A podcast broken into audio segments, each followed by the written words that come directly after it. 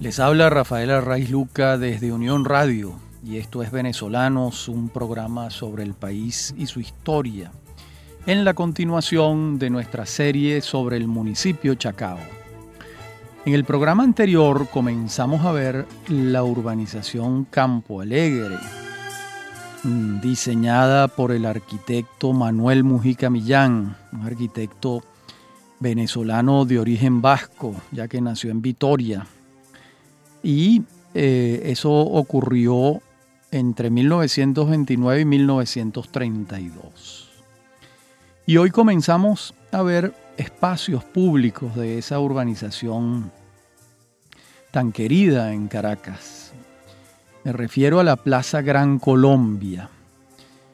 Eh, por supuesto, esta denominación jamás existió en los papeles, es decir, la república que Bolívar creó en Angostura el 17 de diciembre de 1819 se llamaba la República de Colombia. Jamás se llamó Gran Colombia. Es una manera que han encontrado los historiadores para señalar ese periodo de 1819 a 1830 y distinguir ese periodo del periodo actual de Colombia. Y echa la salvedad de que la denominación no existió, Bolívar nunca la tuvo en la cabeza. Esa plaza, muy hermosa, que es una plaza oval, casi oval, es rectangular, digamos así, ¿no? Es una plaza muy sobria y muy hermosa. Y cuando la trazó Mujica Millán, estaba completamente rodeada de casas. Hoy en día son edificios de apartamentos de pequeña altura, son edificios de 5 o 6 pisos máximo. Y de las casas originales quedan algunas, muy particularmente la casa, la residencia de la Embajada de Colombia en Venezuela. Allí está una, una casa muy grande y muy bonita. En el extremo norte de este rectángulo alargado eh, podemos ver un busto de Francisco Antonio Sea, que fue donado por la República de Colombia. Recordemos que Sea fue presidente del Congreso de Angostura, fue vicepresidente de, de Colombia y director del Correo del Orinoco. De modo que fue un republicano de su tiempo muy importante en aquel periodo en el que Simón Bolívar era el presidente de Colombia y él fue eh, vicepresidente en una oportunidad, en algún momento de esos años. ¿Qué podemos decir de los árboles de esta plaza? Pues son acacias, ceibas, mangos, ficus. Y hay unos bancos muy invitantes para sentarse allí a conversar o ver. Eh, con frecuencia se ve a madres con niños en sus coches pasear por allí la seguridad es pues bastante buena. Y la superficie es de 2.593 metros cuadrados. Y es un espacio urbano de verdadera belleza, un espacio muy sereno. A mí me gusta mucho esa plaza llamada Gran Colombia, la plaza, digamos, rectangular oval de Campo Alegre. Muy cerca de esta plaza está la redoma, esa redoma se llama Robert Baden Powell. Eso está en la Avenida del Parque, en la urbanización Campo Alegre, por supuesto. Y esta es una redoma que tiene 486 metros cuadrados y en el centro un pedestal con el busto de Robert Baden Powell, esculpido por La Roca. Este escultor hizo esta obra en Sao Paulo en el año 1960. En los bordes de esta redoma hay unas palmas de pequeña altura. Recordemos que Baden-Powell no solo fue militar, también fue pintor, músico, escritor, actor, un británico. Pero él está allí no por esas tareas, sino él está allí porque fue el pionero del escultismo. Y al escultismo es como se le conoce al movimiento scout los scouts a nivel mundial. Él es el fundador del movimiento Scout a nivel mundial. Un hombre que vivió entre 1857 y 1941. Una vida larga, dilatada. En el otro extremo está otra redoma que tiene un hito, es decir, estamos hablando de la cuarta transversal de la urbanización, en donde queda esta redoma, en cuyo centro hay un portaastas. Portaastas mm, de inspiración Art Deco. Está rodeado de grama, muy limpio, y hace juego, es como una continuidad de la Plaza Gran Colombia y de la otra redoma en el otro extremo, la Baden Powell. Pero esta es mucho más pequeña, es una redomita de 64 metros cuadrados. Y así llegamos a la urbanización La Castellana, de resonancias madrileñas, por supuesto, y fue trazada en terrenos que fueron de la hacienda San Diego. El propietario más antiguo de esta hacienda fue el padre Sojo, que hemos mencionado en programas anteriores. Y el padre Sojo le vendió esta hacienda a su hermano, Francisco Palacios y Sojo.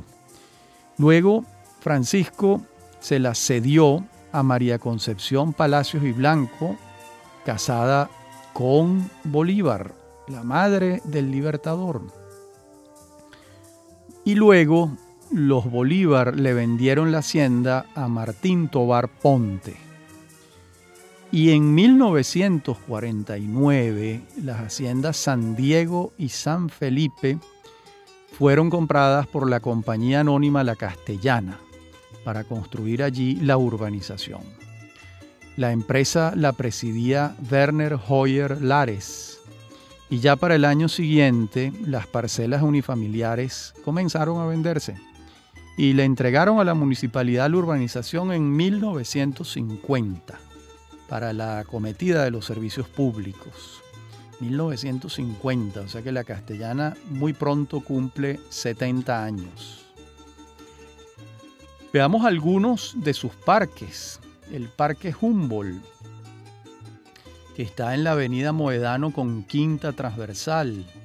Está situado en la Quinta Transversal y la avenida Moedano y la principal de la Castellana goza de una extensión de 3.834 metros cuadrados y cuenta con una cancha de usos múltiples, un parque infantil, un vivero didáctico, caminerías, entre los árboles. ¿Qué árboles hay allí? Hay jabillos, mangos, hay una araucaria muy grande y muy hermosa. Y su denominación celebra a Alejandro de Humboldt, el autor de Viaje a las regiones equinocciales del nuevo continente, y uno de los grandes naturalistas de la historia. Humboldt estuvo por aquí, en América, junto a Me Bonpland, y en Venezuela estuvo en el año 1800 y nos legó observaciones esenciales sobre la geografía, la flora, la fauna y las costumbres venezolanas. Para que ustedes se ubiquen, este parque está muy cerca de la Cota Mil, en el sentido de la avenida principal de la Castellana, bajando a mano derecha. Ahí está el Parque Humboldt. Y enfrente, en el sentido subiendo de la avenida principal de la Castellana, está el Parque La Mansión. Esto es al final de la avenida San Felipe, en el lado norte, urbanización La Castellana. Es un morocho del Parque Humboldt, aunque de menores dimensiones porque si el Parque Humboldt tiene 3.834 metros cuadrados, el Parque La Mansión tiene 2.219. Y como les dije, está ubicado entre la avenida principal de la Castellana y la avenida San Felipe de la misma urbanización. Enfrente, exactamente del geriátrico Mansión del Sagrado Corazón. Y está colindante este parque con la Cota Mil, la avenida Boyacá, que es un nombre preciso. Este parque es de vocación canina. Ahí a sus espacios acuden perros y los amos de los perros. Y los perros a correr, ladrar, husmearse unos a otros. Y los amos a conversar entre ellos y a ver actuar a los perros, etc. Es una, una circunstancia curiosa eh, ese parque en el que estamos, eh, al que estamos aludiendo, ¿no? porque es un parque al que forzosamente la gente va un ratico, porque es el rato de pasear a los perros, no es un parque de estacionarse muchísimo tiempo allí, ¿no? Por cierto, allí a ese parque acuden entrenadores profesionales de perros a hacer su trabajo de domesticación de los canes, ¿no?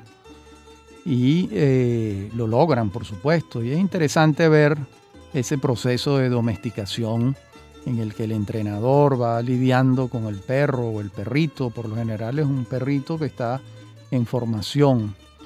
Es un parque extraño, curioso, un parque canino.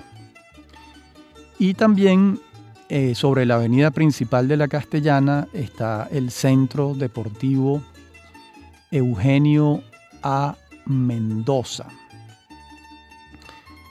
Eh, de ese centro deportivo vamos a hablar en la próxima parte del programa, porque se, trata de algo más que un parque. Es un centro deportivo con unas instalaciones verdaderamente hermosas e importantes y eh, nos va a tomar un poco más de tiempo referirles este espacio. De modo que en la próxima parte del programa veremos este centro deportivo que está en la segunda transversal, parte alta, con la avenida principal de la Castellana. Ya regresamos.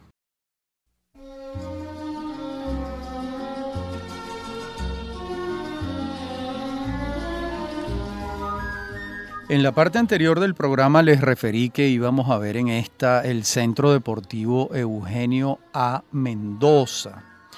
Y quizás pocos sepan que este centro deportivo ubicado en la esquina entre la avenida principal de la Castellana y la segunda transversal, no se denomina así en honor al empresario y filántropo venezolano Eugenio Mendoza Goiticoa, sino que se denomina así en recuerdo de su hijo, Eugenio Andrés, falleció siendo un niño en una piscina.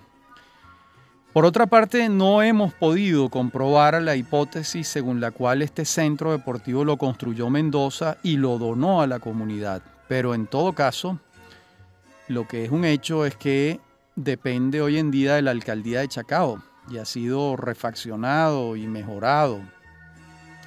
Y a la natación se suman otros deportes en canchas de pequeño tamaño así como clases de yoga, y es un punto de encuentro para las familias de la zona cuyos hijos entrenan allí. Estamos hablando de un centro deportivo grande de 3.918 metros cuadrados. Y la verdad es que es un modelo de buen mantenimiento y de uso intensivo. Cualquiera que pase por allí una tarde va a encontrar a muchísimos niños y adolescentes y jóvenes practicando deportes. Y enfrente de ese centro deportivo también está el Parque Infantil Eugenio A. Mendoza.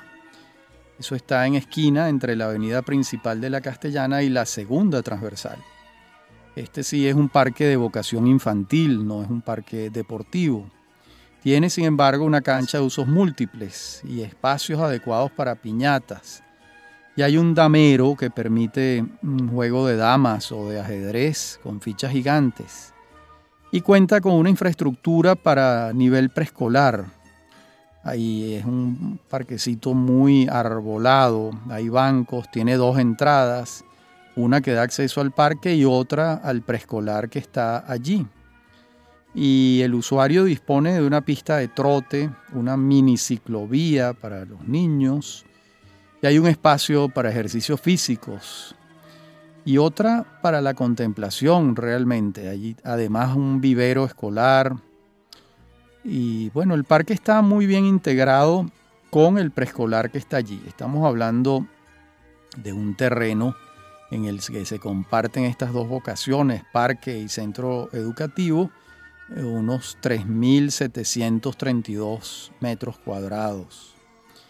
Y también el sitio para los ejercicios físicos está pensado para la práctica de, la yoga o del yoga y la bailoterapia, que también es muy común hoy en día. Veamos ahora la plaza, que es una redoma Lorenzo Fernández. Esto queda en la avenida San Felipe con la segunda transversal de la urbanización La Castellana, en la intersección entre la San Felipe y la segunda transversal específicamente. Y esta redoma fue mm, construida, individualizada en 1983, cuando el Consejo Municipal del municipio Sucre, recordemos que para esa fecha no existía el municipio Chacao, aquel Consejo Municipal del municipio Sucre le quiso rendir homenaje al líder social cristiano Lorenzo Fernández y colocó un busto sobre un pedestal en el centro de la plaza. Allí hay cinco árboles acompañando a don Lorenzo en esa eternidad del bronce. Hay dos mangos frondosos. Es una redoma pequeña, tiene un área de 105 metros cuadrados y está muy bien mantenida y el busto eh, está muy bien, busto de Lorenzo Fernández, así como los árboles. Llegamos ahora a la Plaza Isabel la Católica, también conocida como la Plaza La Castellana. Esa es la plaza, una redoma muy grande que está allí. Tiene 4.336 metros cuadrados, 75 metros de diámetro. Y gracias al historiador Tomás Polanco Alcántara, Sabemos que la remodelación de la plaza tuvo lugar en 1981, año en el que Polanco dio el discurso de orden con motivo de la colocación de la escultura de Isabel la Católica, una pieza muy hermosa, nada menos que de la gran escultora venezolana Marisol Escobar. Entonces Polanco hizo el elogio de la reina, la gran reina Isabel, la que ensanchó el mundo con sus decisiones arriesgadas. Y años después, en el año 92, el banco que ocupaba la torre de oficinas, que fue entonces la más alta de los alrededores de la plaza, le solicitó al maestro Carlos Cruz Díez que hiciera de los pasos peatonales. Y esto estamos hablando del año 92. Yo recuerdo que esto distinguió a la redoma durante mucho tiempo, que las cebras peatonales eran obra nada menos que de Carlos Cruz Díez. También se arborizó y se dejó expresamente libre el centro del círculo de la plaza, de manera tal que pudiese ser utilizada para distintas actividades culturales. Eh, me explico, la escultura de Isabel la Católica no está en el centro de la plaza, sino a un lado, de manera que el centro de la plaza quede libre para las actividades que se realizan allí, conciertos, conferencias, bailoterapia, y pasa de todo. Y los bancos que siembran la plaza son de mucho uso por parte de los transeúntes, ya que están ubicados a la sombra de mangos, jabillos, mamones, ficus, he visto cauchos y he visto guásimos también. Y en el pedestal de mármol gris que sostiene la escultura de Marisol Escobar, se lee una placa donde se apunta a Isabel la Católica, reina de España y de las islas y tierra firme del mar Océano, el Consejo Municipal del Distrito Sucre y el Instituto Venezolano de Cultura Hispánica, 1981 la Alcaldía del Municipio Autónomo Sucre y la Fundación Banco Consolidado, 1992. Esta es una de las plazas más hermosas de la, la castellana, sin la menor duda. Vamos a ver ahora una plazoleta. le digo así porque es muy pequeña, se llama Plaza Las Cuatro Luces y queda en la primera transversal con Avenida Moedano de la urbanización La Castellana.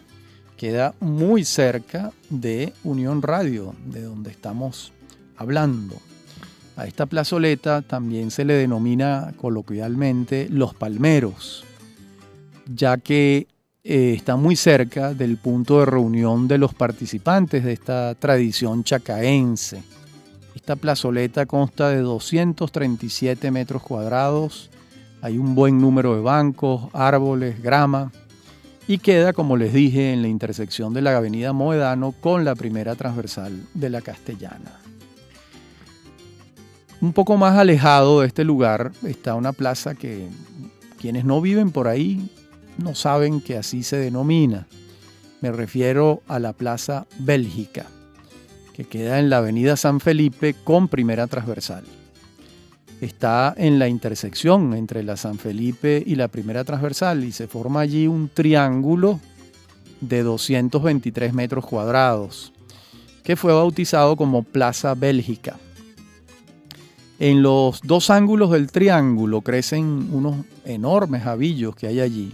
Y en el otro ángulo del triángulo hay un pedestal triangular que sostiene una cabeza del mariscal Antonio José de Sucre, obra del escultor Julio César Briceño. Esta obra es del año 2005.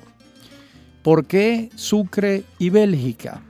Bueno, la placa en el pedestal nos aclara esta pregunta, responde esta pregunta. Dice la placa, su familia paterna es originaria de la Bélgica de entonces, más particularmente del condado medieval de Hainaut.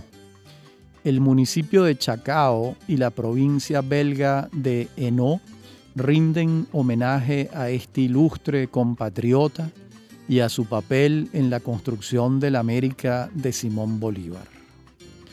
Bueno, esta placa queda eh, diagonal con el muy célebre edificio Mónaco, que es una de las primeras obras del estupendo arquitecto venezolano de origen alemán, Federico Bekov. Y ahora vamos a entrar en Bellocampo, otra urbanización de Chacao. Y es poco, la verdad, lo que pudimos averiguar sobre la urbanización Bellocampo, más allá de que fue poblada a partir de 1958. Seguramente después de la inauguración de la avenida Francisco de Miranda. Y dentro de Bellocampo está el sector La Cruz, donde los vecinos del lugar construyeron sus viviendas a la vera de la quebrada Hoy en día es un barrio consolidado con los servicios necesarios. La avenida principal de Bellocampo, muy amplia, es hoy una arteria vial principal en la comunicación entre la avenida Francisco de Miranda, la avenida Libertador y la autopista Francisco Fajardo.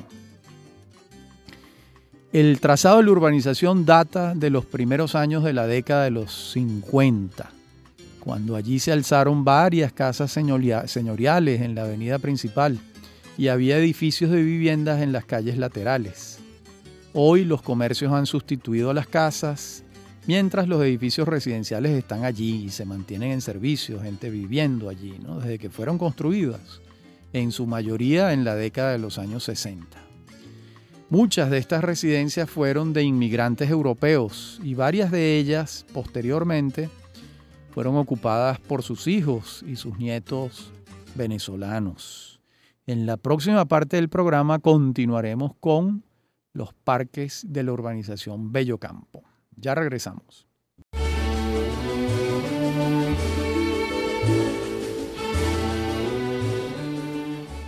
En la parte anterior del programa les decía que íbamos a ver un parque de bolsillo en Bello Campo en la avenida Girón Medrano Silva. Estamos hablando de un parque de 594 metros cuadrados en una parcela de esa avenida. Esto fue inaugurado en el año 2013 y su arquitectura es muy limpia. Hay bancos, arena y estructuras para el juego de los niños. Hay toboganes, hay una casa con sanitarios, hay una ludoteca, y hay un espacio para la asociación de vecinos de la zona. Hay sembrados chaguaramos, palmas, bastones del emperador. Y la verdad es que en un parquecito como este es muy reconfortante y ojalá todas las urbanizaciones tuviesen parques de este tamaño y con esta naturaleza, muy pensados para, para los vecinos y muy apacibles, que es lo que yo creo que uno fundamentalmente está buscando en un parque, con una buena vegetación. Veamos ahora la base aérea Generalísimo Francisco de Miranda. Eh, ustedes dirán, bueno, ¿y por qué? Bueno, porque hay una parte de la base aérea que está dentro de los terrenos de Chacao. Y eh, vamos a, explicar, aunque no está toda dentro de los terrenos de Chacao, vale la pena que expliquemos cuál es el origen del el aeropuerto de la Carlota o la base aérea Generalísimo Francisco de Miranda, que es como se le conoce, como se llama. Bueno, fueron los pioneros de la aviación civil venezolana quienes compraron los terrenos de las haciendas La Carlota, que era de Alfredo Brand, eh, y el Volcán y los Ruices, que eran otras dos haciendas. Y en, esos tres, en esas tres haciendas construyeron una pista de aterrizaje y decolaje. Pero el gobierno de Isaías Medina Angarita no les daba el permiso para la construcción de la pista. Y esto lo refiere Nicomé Zuluaga Mosquera en un texto de él que se titula El transporte aéreo privado en Venezuela.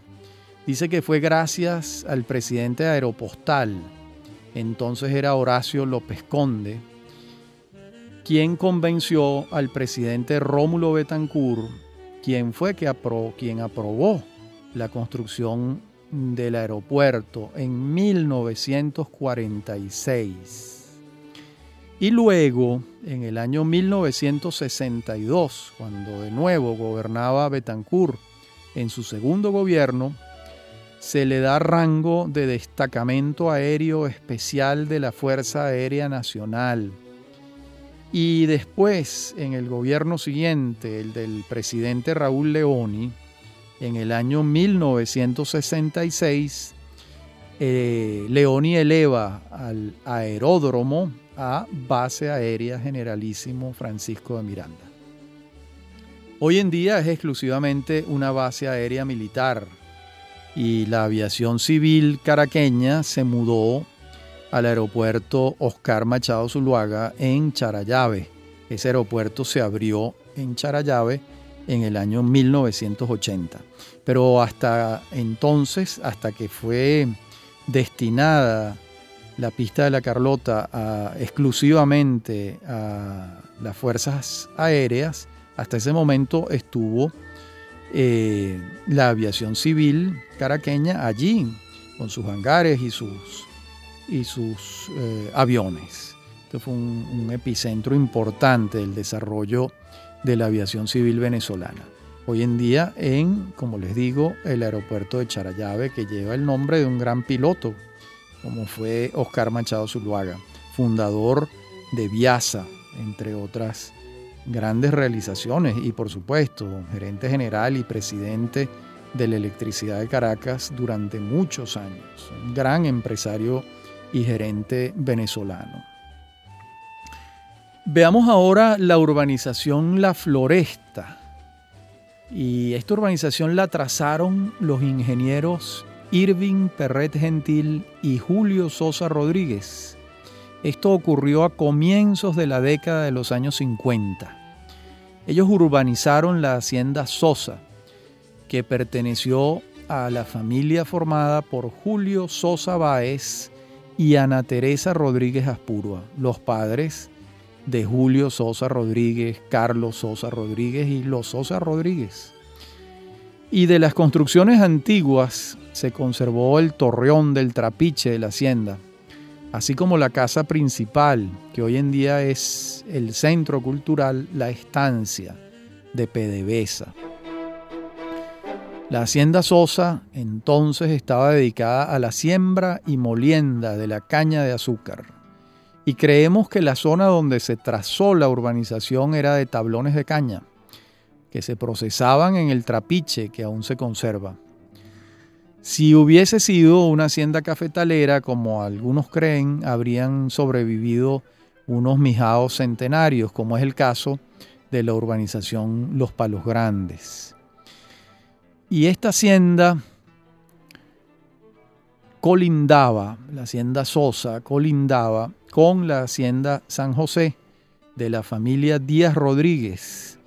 Y allí fue donde se trazó el Parque del Este. Una vez que los terrenos fueron declarados de utilidad pública, ¿quién es el que firma el decreto y toma la decisión de mm, destinar esos terrenos a un parque? Carlos Delgado Chalbó. Esto lo hace Delgado Chalbó el 19 de mayo de 1950. Y en ese mismo decreto queda muy claro que el Parque del Este fue la suma de la Hacienda San José y los fundos La Casona y La Carlota. Y bueno, nos hemos esmerado en aclarar esto porque se ha incurrido en el, en el error de creer, y así está muchas veces escrito, que la hacienda de los Sosa Rodríguez era la denominada San José. No, la hacienda San José era la de la familia Díaz Rodríguez, de Manuel Díaz Rodríguez, el gran escritor venezolano. Bueno, y este, este, hecha esta aclaratoria, veamos ahora algunos parques o los parques de la floresta. El más grande es uno que se llama Aruflo. Aruflo quiere decir Asociación de Residentes de la Urbanización La Floresta y queda en la Avenida Libertador de la Floresta entre Avenida Tropical y Avenida José Félix Sosa. Y allí está la sede de Aruflo, que es una de las primeras asociaciones de vecinos que hubo en Venezuela, es una asociación pionera. Fue iniciativa de esa asociación que la zona verde que quedaba al final de la urbanización colindante con la autopista Francisco Fajardo se destinara a la construcción de un parque. Y así fue como Aruflo logró el respaldo del Consejo Municipal del municipio Sucre en 1985 y se construyeron las caminerías y se reforestó esa zona verde. Es un espacio grande, estamos hablando de 16.011 metros cuadrados y es el parque más grande del municipio Chacao, sin la menor duda. Y está prestando servicios a la comunidad entre las 5 de la mañana y las 10 de la noche. Bueno, naturalmente se trata de uno de los parques más concurridos de la zona y en las mañanas uno ve a, a los ancianos dando sus caminatas por allí, así como a hombres y mujeres de mediana edad y en las tardes la afluencia es mayoritariamente infantil. Es un parque arbolado con distintas especies. No puedo decir que predomine una especie sobre otra, es muy variado. Y hay suficientes bancos para sentarse, a leer o a conversar. Hay una pista de trote que tiene 500 metros. Un parque muy agradable. Y en la floresta también está el Parque La Salle. Está al final de la calle Santa Belén en la urbanización La Floresta. Tiene menores dimensiones que el Parque Aruflo. Pero el Parque Infantil de La Salle mm, es muy grato, tanto o más que el del Aruflo.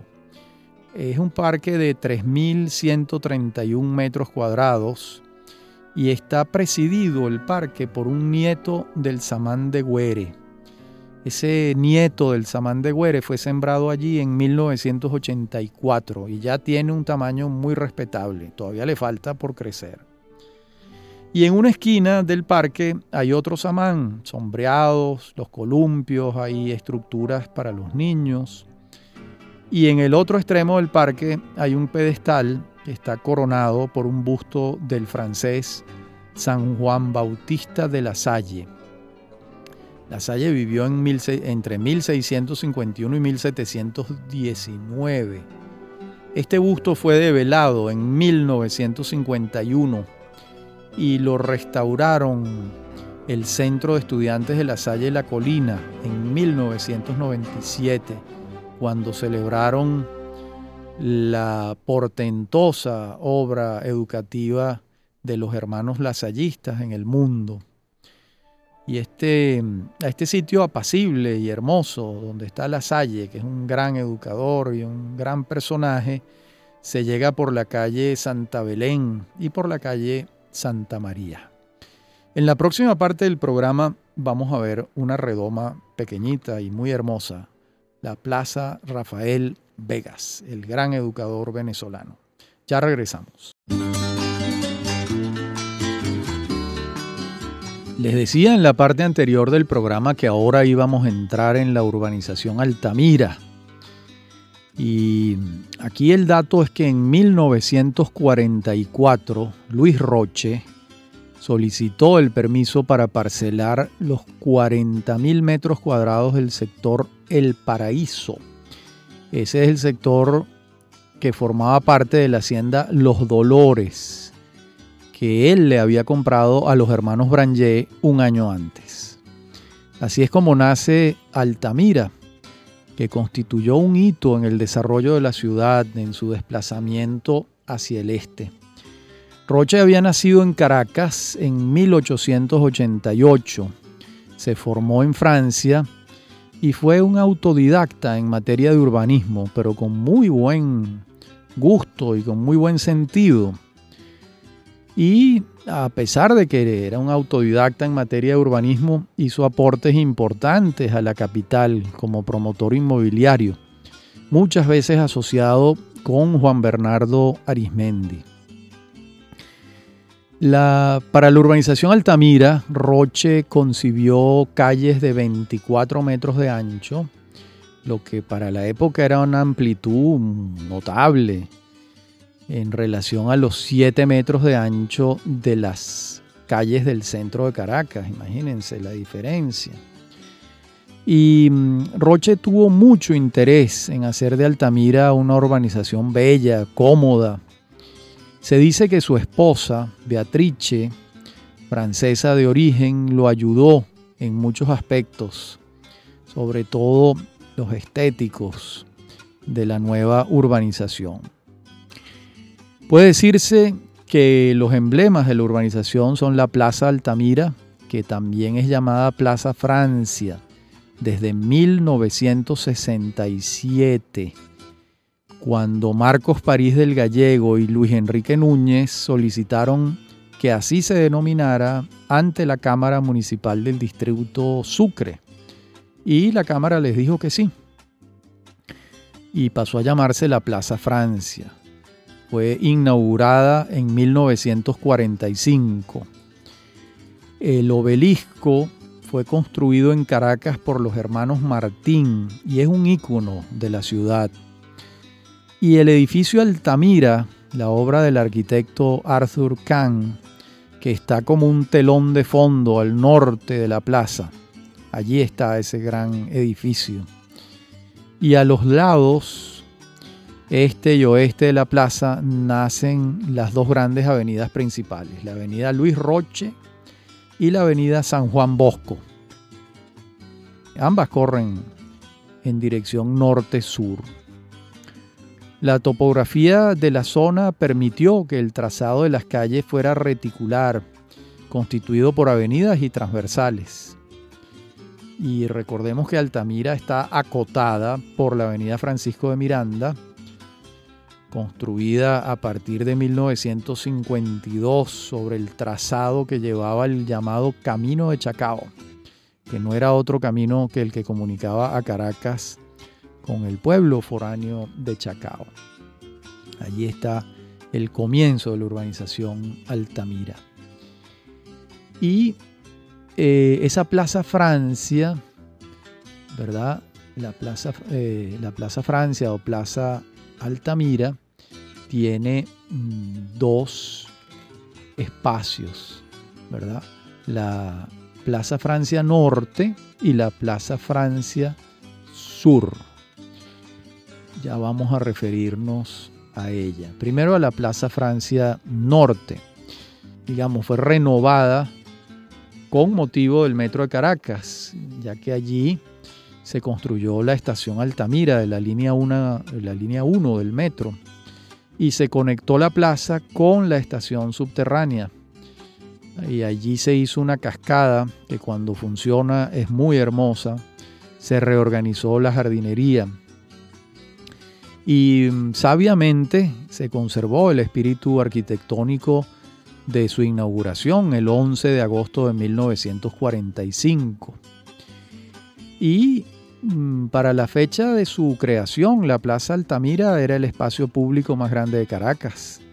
Luego fue superada en, como espacio público por el Paseo Los Próceros, los Próceres, por el Paseo Los Próceres. Y en los últimos años ha sido escenario de grandes concentraciones públicas de orden político.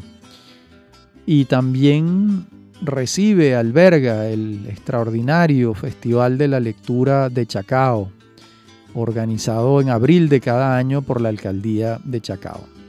La Plaza Francia Norte suma 12.041 metros cuadrados y en el año 68 se ordenó colocar en uno de los lados del obelisco la siguiente frase, Luis Roche, 1885-1965, la municipalidad del distrito Sucre, a quien supo crear y embellecer para todos esta urbanización. Un merecido homenaje. Ojalá todos los urbanizadores hubiesen sido como Luis Roche y tendríamos una ciudad mucho más hermosa que la que tenemos. Bien, hasta aquí llegamos hoy en nuestro, en nuestro programa en el que estamos revisando los espacios públicos de Chacao, plazas y parques y hacemos menciones a las obras arquitectónicas de mayor importancia. Como siempre, es un gusto hablar para ustedes. Les habla Rafael Arraiz Luca y esto es Venezolanos, un programa sobre el país y su historia. Me acompañan en la producción Inmaculada Sebastiano y Fernando Camacho y en la dirección técnica Fernando Camacho. A mí me consiguen en mi correo electrónico hotmail y en Twitter arroba Rafael Ha sido, como siempre, un gusto hablar para ustedes. Hasta nuestro próximo encuentro.